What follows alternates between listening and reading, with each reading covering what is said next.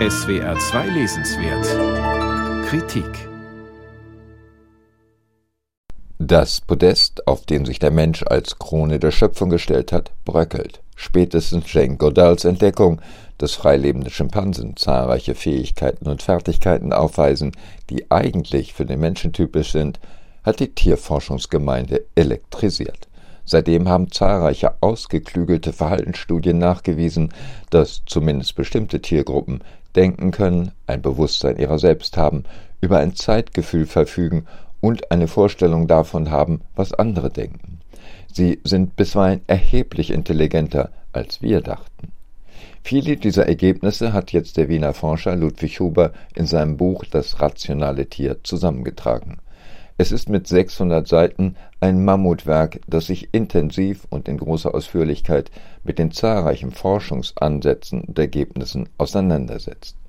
Bisweilen ist die extrem ausführliche Darstellung der Versuchsanordnungen für Leiden etwas ermüdend. Ludwig Huber referiert natürlich auch die Erkenntnisse, er hinterfragt sie aber immer wieder und zitiert Bedenken und Einwände kritischer Kolleginnen und Kollegen. Viele der Ergebnisse sind allerdings erstaunlich und geben allen Anlass, bescheidener aufzutreten. Eigenschaften, die man bislang als exklusiv menschlich ansah, finden sich auch im Tierreich. Zum Beispiel Werkzeugbenutzung. Geradschnabenkrähen knabbern sich geschickt aus Zweigen passgenaue Haken, um Maden aus Baumrinden zu angeln. Sie verstecken diese sogar, um sie vor Diebstahl durch neugierige Artgenossen zu verbergen. In neun Kapiteln dekliniert Ludwig Huber alle Formen rationalen Handelns und Denkens durch. Jedem Kapitel vorangestellt ist eine Diskussion über die Definition der Begriffe. Um herauszufinden, wie intelligent Tiere agieren, klärt Huber erst einmal, was unter Intelligenz zu verstehen ist, wie man Denken oder Bewusstsein definiert, was rationales Handeln ausmacht.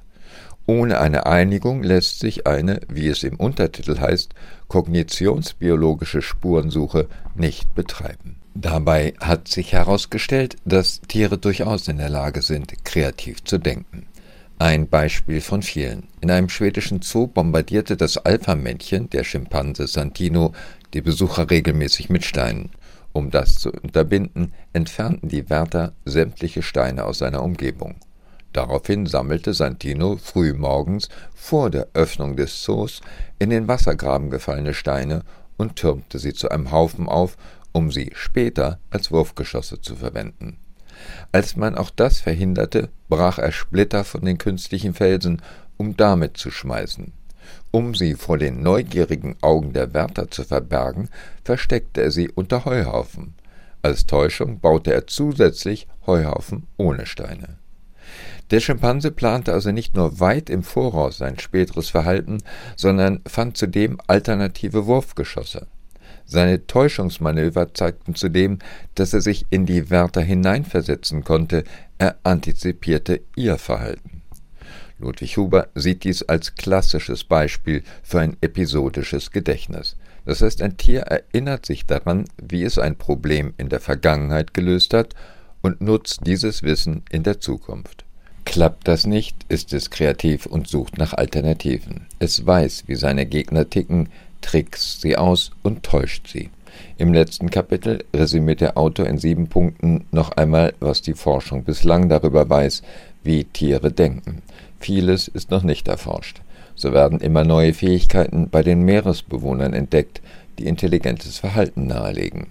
Angesichts der zahlreichen geistigen Fähigkeiten stellt Ludwig Huber im Epilog zu Recht die Frage, inwieweit wir Tierversuche wirklich brauchen, wo wir auf sie verzichten können und sollten und wie wir mit unseren Nutztieren umgehen.